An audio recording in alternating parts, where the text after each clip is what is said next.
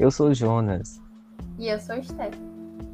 E nós somos estudantes do curso de Design da UFPB, Campus 4, e estamos gravando esse podcast sobre os materiais metálicos para a disciplina de Teoria e Técnica dos Materiais, que é lecionada pelo professor Marivaldo Wagner. Os metais começaram a ser manipulados na Idade dos Metais, o período que caracteriza o início da fabricação de ferramentas e armas de metal. Nessa época, o ser humano começou a dominar, ainda que de maneira assim rudimentar, a técnica da fundição. A princípio, utilizavam-se como matéria-prima o cobre e o estanho, uma vez que a fusão desses dois metais é mais fácil comparada, por exemplo, à fusão do ferro. Os materiais metálicos são constituídos por pelo menos um tipo de elemento químico metálico e os átomos se ligam através de ligações químicas denominadas ligações metálicas. Devido à natureza de grande mobilidade eletrônica das ligações metálicas, esta classe de materiais possui propriedades típicas como alta condutividade térmica e elétrica. Dessa maneira, os materiais metálicos são bastante resistentes às solicitações mecânicas e podem ser conformados nas mais variadas formas, além de possuírem alta temperatura de fusão, ou seja, quando uma substância passa do estado sólido para o estado líquido. Estes materiais são aplicados em diversos setores da sociedade, como construção civil, utensílios de cozinha, indústria automobilística, aeronáutica, embalagens, eletrônica, implantes ortopédicos e dentre várias outras.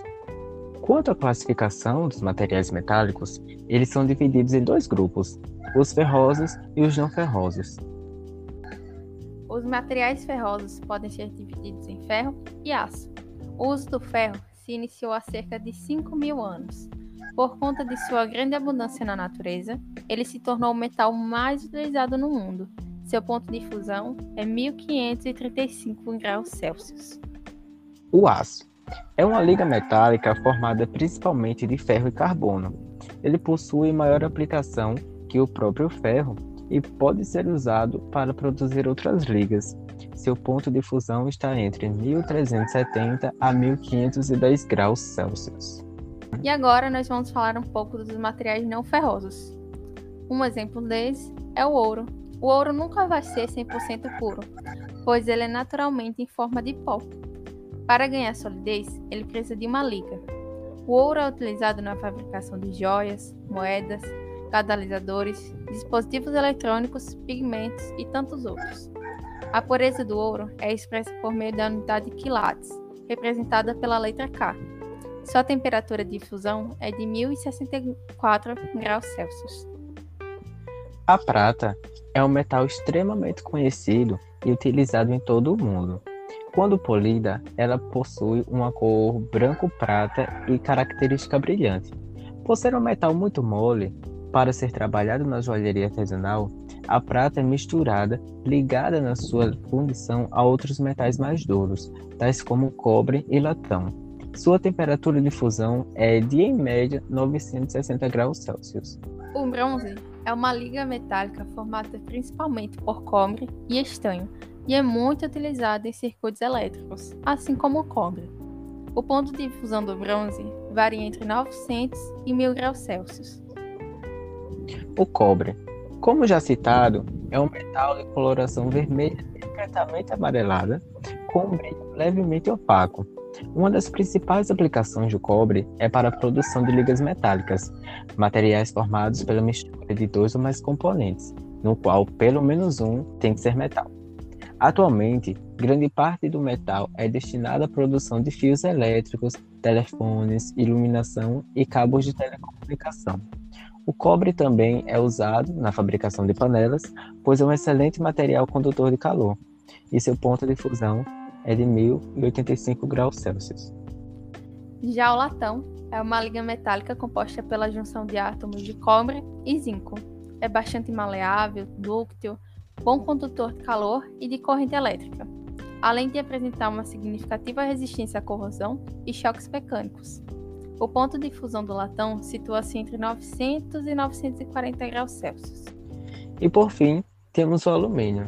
dentre vários outros exemplos que podemos citar. Mas aqui, fazendo uma pequena exemplificação de metais, falaremos dele por último.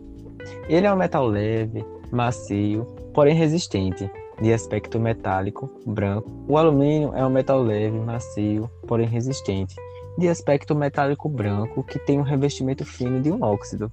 Esse óxido é não reativo e muito aderente e protege o alumínio de corrosão. É um metal muito utilizado em produtos domésticos e o seu ponto de fusão é de cerca de 660 graus Celsius. Agora, nós vamos falar um pouco sobre as propriedades dos materiais metálicos. A condutibilidade térmica é indicativa da facilidade com a qual o material é capaz de conduzir uma corrente elétrica. Ela é elevada nos materiais metálicos, em particular para o cobre e para o alumínio. Ductibilidade é a capacidade de um determinado material sofrer deformação sem se romper, quando a este é aplicada uma determinada força.